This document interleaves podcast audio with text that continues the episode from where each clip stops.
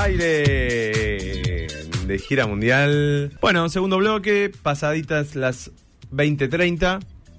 Eh, si te parece, que podemos empezar para charlar un poco qué está pasando en Europa.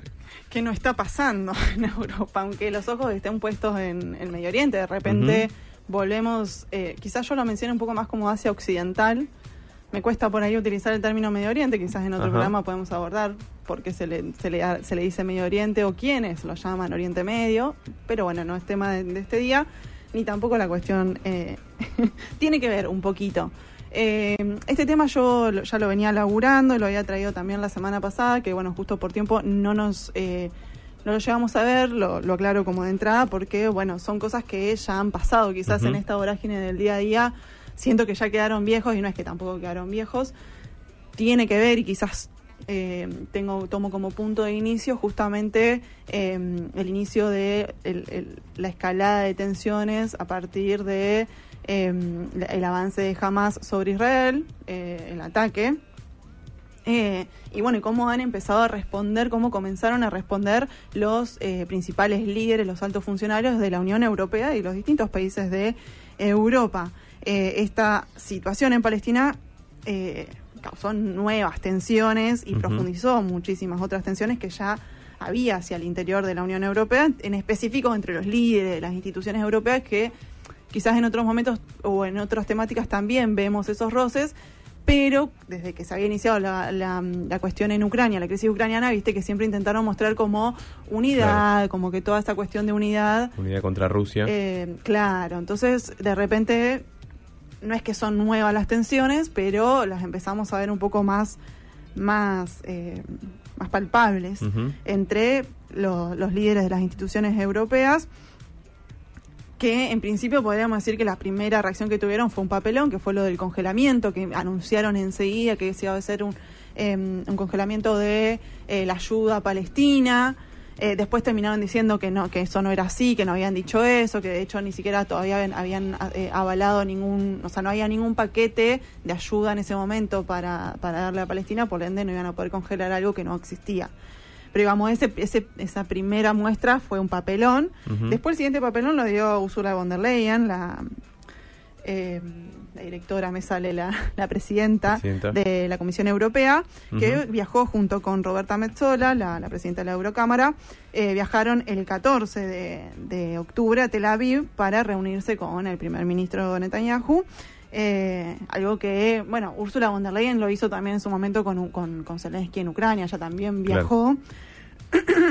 Pero bueno, un apoyo miembro, el, el tema directo. fue lo que fueron, no, no solamente el gesto de haber viajado y haberse reunido con Netanyahu, distinto a un montón de otros líderes mundiales que sí se reunieron con, con Netanyahu o con, o con otros eh, altos mandatarios de Israel, pero también se juntaron con otros líderes regionales Claro. o no- y en algunos casos quizás también con, con la autoridad palestina.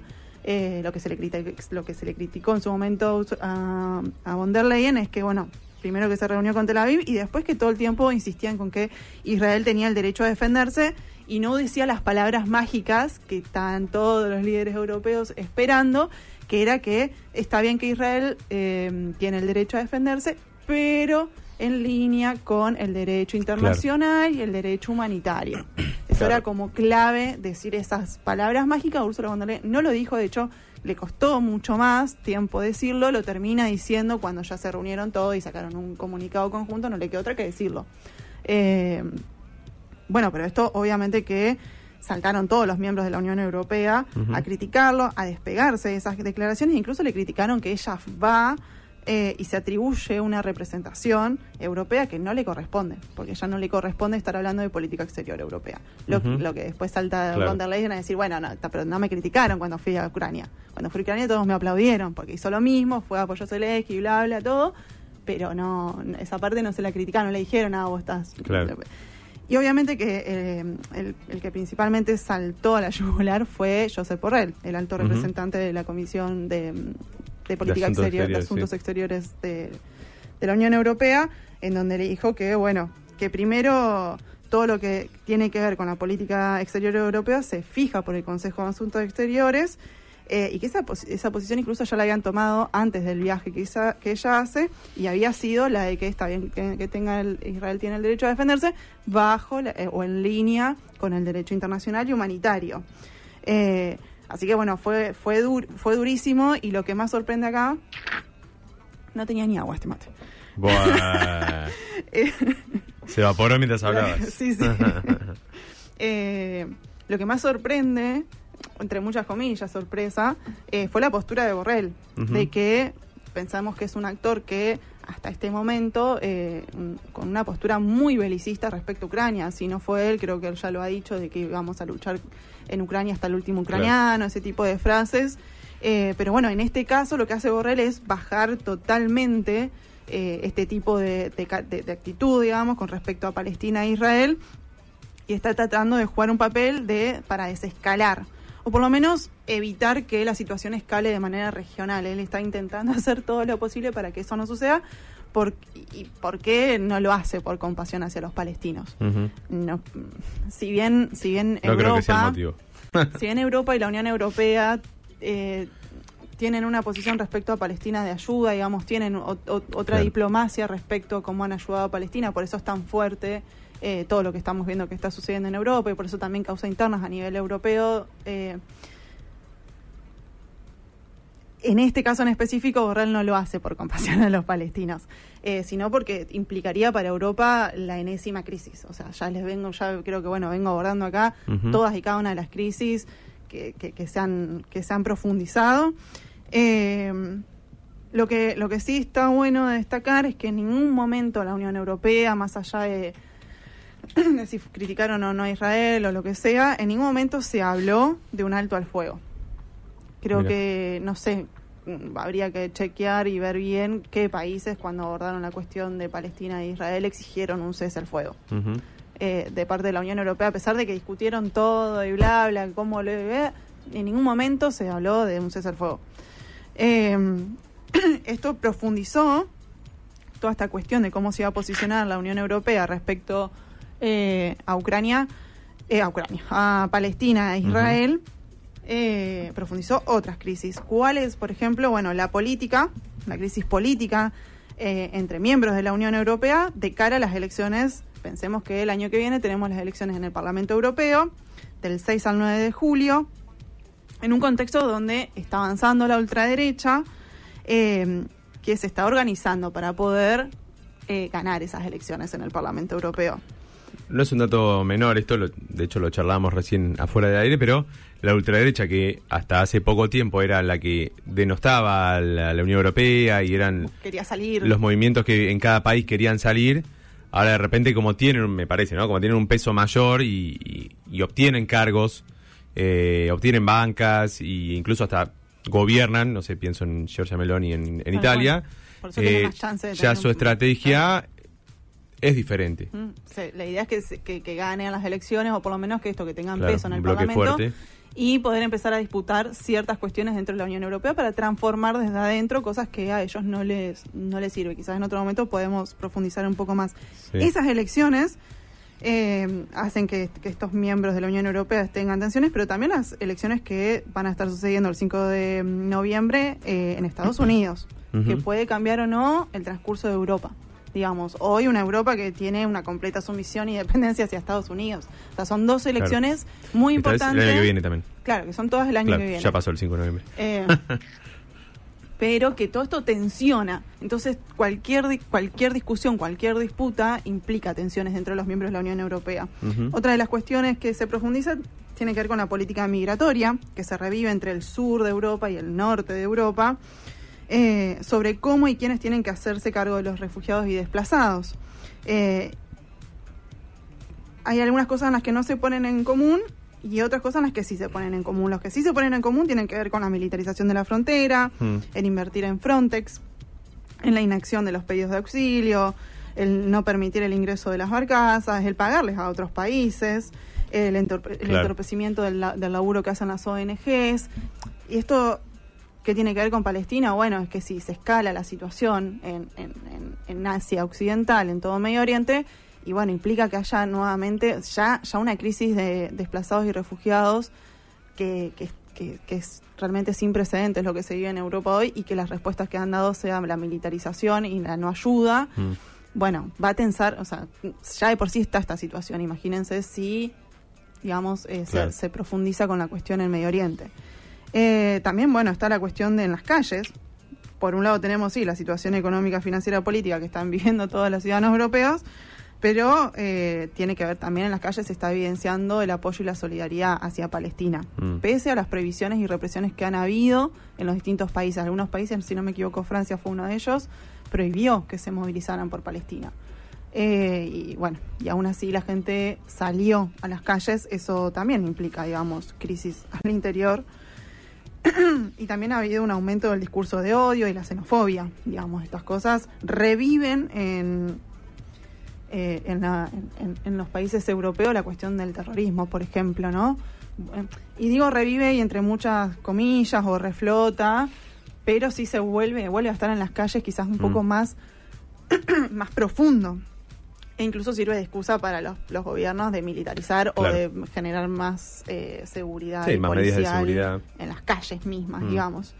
Eh, y bueno, una posible escalada ahí en Asia Occidental profundizaría una crisis energética, pero también esta crisis que mencionábamos de desplazados y refugiados. También implica la, la militarización del Mediterráneo, que se esto hace que se agite, como vuelvo a decir, lo del terrorismo en suelo europeo, que causa medio miedo social, xenofobia, discursos de odio.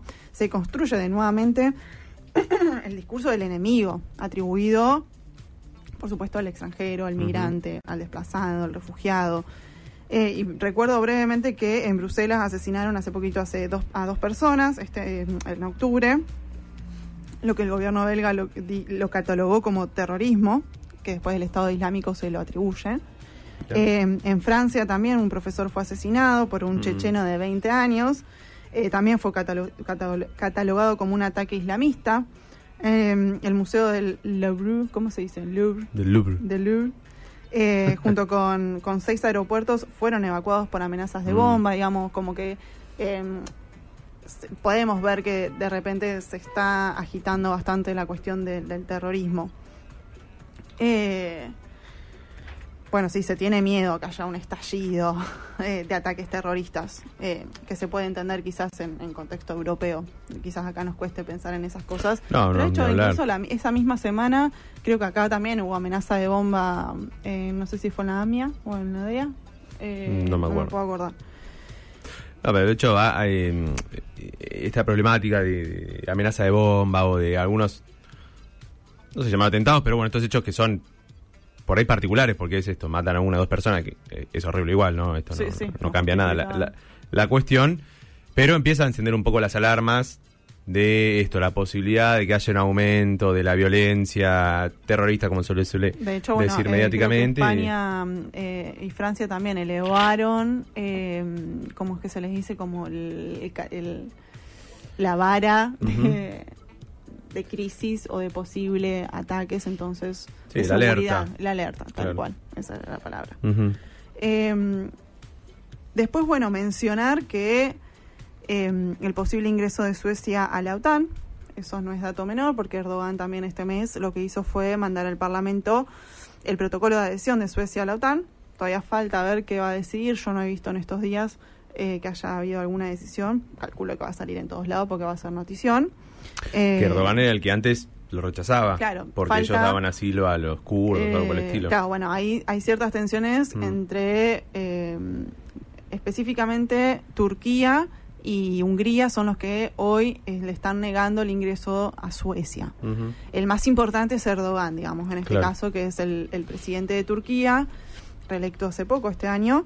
Eh, pero bueno, puede ser, la, la pregunta ahí es, eh, ¿qué, le estarán dando a Erdogan Claro. para que acepte esto?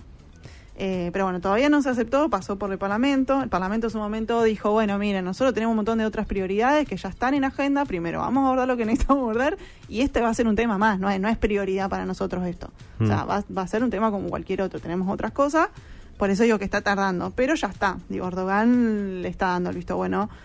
Esto significaría una hipermilitarización europea y consolidación total de la OTAN en el Báltico y una Mm. avanzada de lleno hacia eh, el Ártico.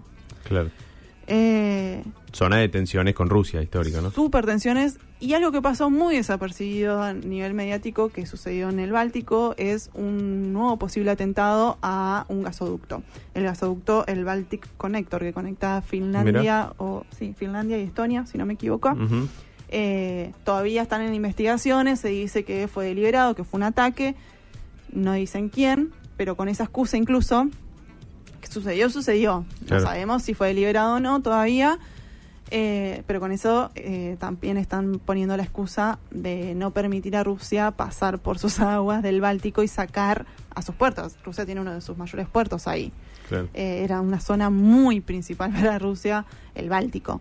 Eh, y hoy es un lago de la OTAN que va a terminar de consolidarse con, la con el ingreso de Suecia. Y bueno, ya voy a ir ingresando a la cuestión de, de Ucrania, de la crisis ¿Qué ucraniana. está pasando con Zelensky? ¿Lo están Lo están, lo dejando están. de lado? Lo están Eh, gosteando, has lo dicho están antes. gosteando. Ucrania ha sido gosteada internacionalmente. Este es un problema millennial, ¿viste? y, y, y gosteada en lo que implica la, la mirada más bien eh, de compasión hacia Ucrania, de la mirada de compasión de respecto, bueno, a la guerra, ¿no? Ese, e- ese me parece que fue el punto de gosteo, porque después eh, Ucrania sigue estando en agenda, Claro. pero la agenda que hoy... eh, Ahí cuando hablas de gosteada, estamos hablando de que, por ejemplo, le dejan de dar armas. O le dejan de dar bola en reuniones, lo dejan de convocar. Es todo eso. Bueno, es, por es un un lado, montón. por un lado eh, la- lo han gosteado a nivel mediático. Eh, y, no, no- y cuando hablamos de mediático, obviamente que no son solo ah, los medios, como ahora está pasando la cuestión en Palestina, se enfocan en Palestina. Sí, obviamente que sí, pero no solamente eso. Eh, ¿Qué pasa? Hay un beboteo ahí. Nada, Guille, lo estaba filmando. Eh, no solo eh, desde, eh, digamos, son actores los medios de comunicación. Claro. Los que hoy nombraba son actores internacionales, no son medios y ya, que no son medios locales que no influyen. No, marcan la agenda. Estamos hablando, claro, tal cual. Son decisiones políticas por parte Claro. de los medios de comunicación que vienen también de otros lugares, que comparten estos actores con Mm. otros actores políticos. y Son líderes. corporaciones. Exactamente. Eh, entonces, no es, no es menor decir que lo mediático ahora mira hacia Palestina y ha dejado a Ucrania. Claro. Eh, pero bueno, no solo que eh, no le están dando tanta importancia desde lo compasivo, yo, yo uso esa palabra como para decir, bueno, no, ya no están hablando de si Rusia bombardeó tal o cual lugar, porque además eh, el- abordar el terreno, lo que está pasando en el terreno de la guerra, también es hablar mal de Ucrania porque la contraofensiva está siendo un fracaso. claro. Eh, porque bueno, ahora vamos a, vamos a decir qué está pasando ahí en específico. Pero lo que estamos viendo en estas últimas semanas sobre Ucrania, eh, todo indica que se está preparando el terreno para poder encarar posibles negociaciones muy a pesar de lo que Zelensky quiera. O sea, Se está empezando a hablar de eso, sí. claro, eh, si uno ve las Claro, Zelensky siempre noticias, fue hipernegado a, a sentarse a negociar. a negociar, a un acuerdo de paz, a Claro. nada. A nada está dispuesto. De hecho, él siempre ha dicho que quiere retomar Crimea por la fuerza. Es una locura. O sea, es no solo Donbass, sino Crimea, digamos. Entonces, y es un personaje que quizás hasta este momento ha servido a Estados Unidos, al bloque anglo-occidental, a la. OTAN, eh, a Gran Bretaña. Pero me parece que ya, ya no les está sirviendo tanto. Y me parece que de ahí se desprende.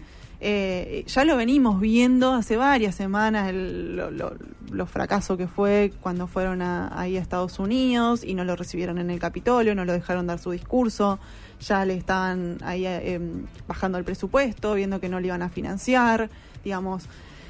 La cuestión viene, me parece, que el ataque no es específico contra Ucrania, obviamente que pesa contra los ciudadanos ucranianos, eh, pero es, un- es prácticamente para pegarle a Zelensky, para bajarlo a Zelensky. Eh, por un lado podemos decir que en lo que es eh, en, en el terreno de la guerra en Ucrania, bueno, esto de- de- de- de- del fracaso de la contraofensiva, donde no se avanza, en donde se ha eliminado, creo que prácticamente todo eh, el suministro el suministro de armamentos, que bueno, los Leopard, vieron que es un momento cuando Claro. eh, Zelensky daba estas giras y pedía eh, suministro, se hablaba mucho de los Leopard, no me acuerdo los otros, los Abra, Abraham y todos esos, los Mars. Bueno, todo eso, o sea, ni bien llegaban, Rusia se los bajaba. Se los bajaba. Eh, entonces, Claro, incluso Eh, estaba todo lo de los tanques que se daba, que necesitaban años de entrenamiento y cosas o sea, por el y- estilo. Y, y- y piden incluso una, eh, que, que se podría ganar si habría eh, una- un suministro de armamento que, que tenga que ver con mayor y mejor tecnología. Lo que, lo que no estarían viendo es que para el uso de eso se necesita entrenar a la gente. Claro. Que no es algo que uno puede. De hecho, bueno, bastante del, del fracaso de- del uso, de, de que se los han liquidado, tenía que ver con el uso. Claro. Que no se sabían usar. Eh, esto causa, bueno, por supuesto, muchísimos muertos por parte del lado ucraniano y genera una fatiga interna desde su propio ejército eh, y de su propio pueblo y ciudad, pero también una fatiga de los socios y los aliados que se están cansando mediático, diplomático, de las sanciones, de las sanciones no hemos escuchado más nada. Cuando Mm, antes se sacaba el paquete de sanciones, pa, va uno atrás de otro. Eh, bueno, y respecto al suministro también. Frente a este escenario, eh, el terreno que se está preparando implica, bueno, atacar a Zelensky como culpable del fracaso, eh, porque tiene que haber un chivo expiatorio, no tiene que ver con la Sí. pobre Ucrania, tiene que ver con alguien que hizo algo mal las cosas. Bueno, parece ser que se está tratando de atacar a Zelensky. Mm. Eh, obviamente que el, el- esto, el primer eh, terreno donde lo hacen es en, en lo mediático. Eh, y ahí en específico vuelvo a mencionar estos grandes actores como el New York Times, la NBC, The Economist, Time, que quizás en otro momento podemos ver quiénes son y para dónde patean, porque es interesante de repente analizar por qué dentro de la interna estadounidense sobre cómo, ya me gusta decirle, a mí no, los analistas grandes, ¿no?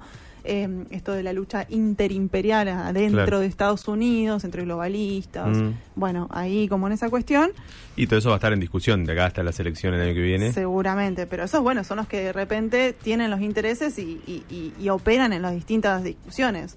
Eh, quizás uno puede de repente decir, bueno, sí, Estados Unidos quiere que gane Ucrania, pero después en el finito ver a, a qué bloque le sirve que esté Zelensky o que esté otro, Claro. o que es- esto sea una guerra de, de- que, que perdure o que simplemente se, se congele. Ahora se Mm. está hablando del congelamiento, de la posible, el posible congelamiento de la guerra. Eh, bueno, eh, estos grandes medios no estuvieron hablando periodistas y ya, sino que estuvieron entrevistando y sacando las palabras y las voces de importantes rangos ucranianos. Específicamente, creo que uno de, de los más importantes, creo que si no lo vieron, estaría bueno, voy a ver si lo puedo colgar ahora en, en el bloque, en, el- en la pausa. Eh, fue la, la tapa del Time, esa eh, tapa roja, no sé si la vieron, en donde se titulaba eh, Nadie cree, eh, esto es una cita de Zelensky, nadie cree en nuestra victoria como yo, dentro de la lucha de Zelensky para mantener eh, a Ucrania en la lucha. Era el gran título con una ver, foto pequeñita de, de Zelensky como de espalda, girado un poco de espalda, y yo veía en algunos análisis que la comparaban con otra tapa de Time eh, hace, bueno, al principio, en donde Zelensky ocupaba toda la tapa con un, como un- bastante Sí, mística. estoy viendo esa, la, la anterior. Esa, la anterior, de su cara de perfil, Mm. que habla de cómo es el... No, no, no era el héroe, pero era como el, el líder... Su cara de perfil no, su cara tres cuartos mirando al horizonte. Sí, sí, con, con un, un degradé negro, Sí, como... No, no me acuerdo bien esa que Ahí, decía. No sé si se ve en la cámara, pero la voy a mostrar. No, esa no es igual, yo digo otra, Ah, la- pero eh, esa también. es la anterior, ¿no? no. Esa, esa también. Ah, no, Digo, acá es personalidad del año. Bueno, eso también, Time, eh, y, o esa es de Economist. Esta es de Time. Time, eh, Time lo, lo condecora como eh, el del año, ¿cómo Ah. se dice? El personaje no. Personaje de- del año. Ah, Esto. personaje. Bueno, ¿ves? No, eh, esta es la de la izquierda, digo yo. Claro. Esa es la que digo que... eh, How Zelensky leads. ¿Cómo lidera Zelensky? Bueno, esa hablaba bien, digo, ¿veis? Lo, lo, condecona- lo condecoraron como el personaje del año y de repente la última, buscarla acá no- como Time Nobody, eh, Sí, te- a seguramente te va a aparecer. Bueno, ahí surgen varias cuestiones. Yo hice, Estás muy bien de traté inglés, de ¿eh? hacer un... Gracias a Celeste, que me da clases de inglés. Very good. Eh, Saludos. no, si me llega a escuchar, Dios mío, se muere por. Bueno, ahí ya se empieza, esta, este específico, Ah, este artículo, este informe que saca Time, eh, son de numerosos relatos de ayudantes y asesores cercanos a Zelensky, de, de asesores de alto nivel. Perdón, leo lo que dice la, la tapa, Dale. dice, es una cita de Zelensky, dice, Nobody believes in our victory like I do. Nobody. Es decir, nadie cree en la victor nuestra victoria como creo yo. Nadie. Nadie bien grande. Nadie, tal cual. Sí. Y él está de medio de espalda, Sí, chiquitito. está, sí. Eh, digo, ya eh, son cosas que, que dan para analizar, que ya van marcando mensaje y agenda. Bueno, en esto es larguísimo, es un informe, obviamente que hay que pagarlo para leerlo, etcétera. Eh, pero podemos Ah, y ver termina que- diciendo la solitaria lucha de Volodymyr Zelensky. Es como Eh, el fin bueno. del subtítulo. Ahí va. Picante. No había traducido esa parte. sí. Claramente no me, do- no me dieron los ojos. Eh, se habla de, bueno, el agotamiento que tiene Zelensky. Vuelvo, a- vuelvo a repetir, esto no es una entrevista a Zelensky, no son las palabras de Zelensky, son las palabras de los ayudantes y asesores de alto nivel muy cercanos a Zelensky, que dicen lo que Zelensky piensa, lo que Zelensky ha conversado Claro. con ellos. Eh, algunos están en modo anónimo, no creo que algunos que otros, no sé si están del todo anónimos, eso no lo tengo claro. Eh, O sea, pero ya está siendo discutido al interior de Ucrania, lo cual Ahí en Marca esa nota eh, hablan del agotamiento de Zelensky para pedir ayuda a sus aliados, hablan Mm. del agotamiento de sus aliados, el desinterés que ha, de- que, que ha decaído, el interés en la guerra en Ucrania, del acostumbramiento de la guerra, de que se ha convertido en un espectáculo, que Zelensky se siente traicionado por sus aliados occidentales. Dice, lo han dejado sin los medios para ganar la guerra, solo, para, solo los medios para sobrevivir. Eh, hablan de que de repente Zelensky tiene una creencia en la victoria que roza lo mesiánico. Ya incluso le empiezan a tildar esta cuestión más, viste que en se- bueno, esto lo hemos estado viendo con distintos líderes mundiales eh, sobre cuando eh, empiezan a darles diagnósticos de salud mental. Sí, sí, sí. Yo no entro en ese terreno, pero bueno, es interesante que el lo digan sus propios de que asesores. Hitler estaba loco, que la mamá no lo quería, Eh, ese tipo de historias. Tal cual, bueno, lo mismo que, bueno, igual, o sea, uno ve las cosas de Zelensky, podés decirlo o no, mm, Claro. yo no lo pongo como un No, no, creo- yo tampoco creo que sea un factor que defina su, Pero lo dicen sus asesores, eso Claro. sí me interesa, que los asesores digan que de repente tiene que roza lo mesiánico y, o sea, que él se cree eso, él cree Mm. que Ucrania puede vencer, eso es lo que dicen. Eh, niega el alto el fuego y cualquier posibilidad de negociación, de acuerdo de paz. Eh, el fracaso, ah, bueno, hablan del fracaso de la última visita de Zelensky a Estados Unidos, eh, que fue rechazado en el Capitolio, pero también fue rechazado en entrevistas para Fox News y para Oprah. Mirá. Oprah Winfrey es la misma, es la misma, ¿no? Oprah, sí. Ok. Eh, que el conflicto eh, se sostiene gracias a Estados Unidos, es decir, si Estados Unidos no sigue financiando, pum, van a perder, usan esas palabras. La ciudadanía podría volverse en su contra, eso es muy interesante, también de que hay un desgaste por parte de la ciudadanía ucraniana eh, y también de las mismas tropas, que empezaron a rechazar las órdenes directas que ha dado Zelensky porque carecen de arma y de hombres. O sea, Zelensky lo está mandando al muere y los tipos le dicen no. Y ahí es donde también ingresa la interna la rivalidad con eh, el comandante de las Fuerzas Armadas, con Saluzhny. eh, Estás muy porque bien el tipo no va a mandar a, a- a morir a su soldado. Él está en defensa de, lo, de, Claro. de la gente que representa, son sus soldados. Eh, una de las cosas por las que también ha aumentado la edad en los soldados reclutados, porque claramente todos los jóvenes ya han muerto.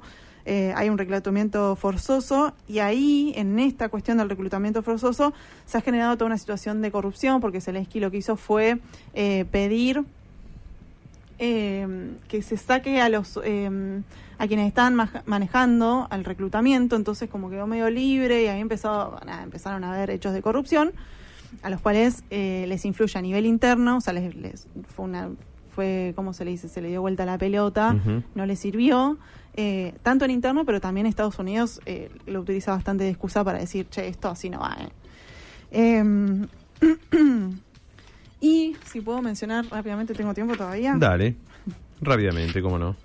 El 4 de noviembre, que es, me parece lo más importante, el 4 de noviembre, o sea, ahora, la semana pasada, la NBC informó que Occidente estaba presionando a Ucrania para que reiniciara conversaciones de paz con, con Rusia.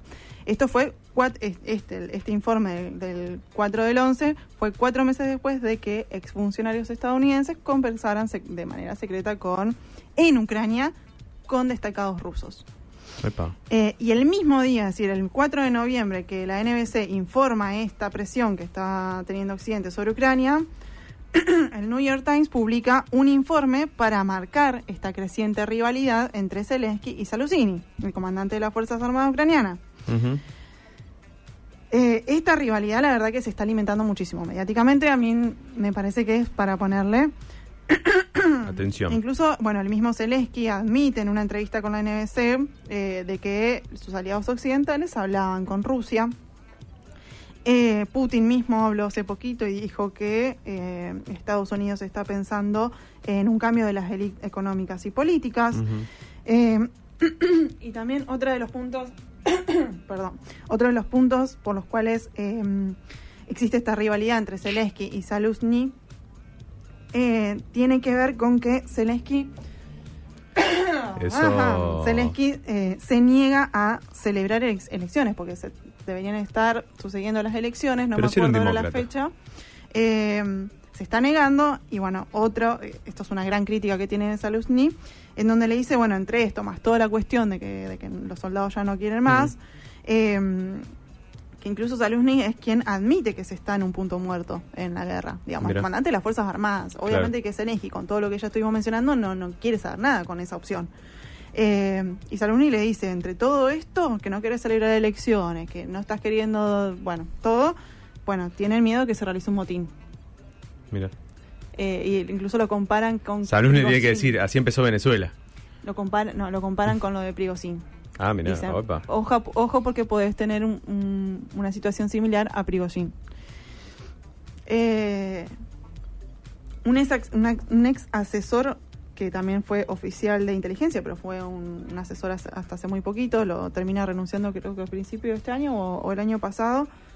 Eh, también habló de que era inútil continuar con la guerra, incluso él como otros, digamos, ahí en ese mismo ámbito, en esa misma línea, hablan de eh, congelar la guerra, que era una visión que Kissinger propone, proponía, casi que lo- no, no murió Kissinger. No, no, Ah. bien. 100 años cumplió. Sí, fue hace, hace poquito poco. con Xi Jinping también.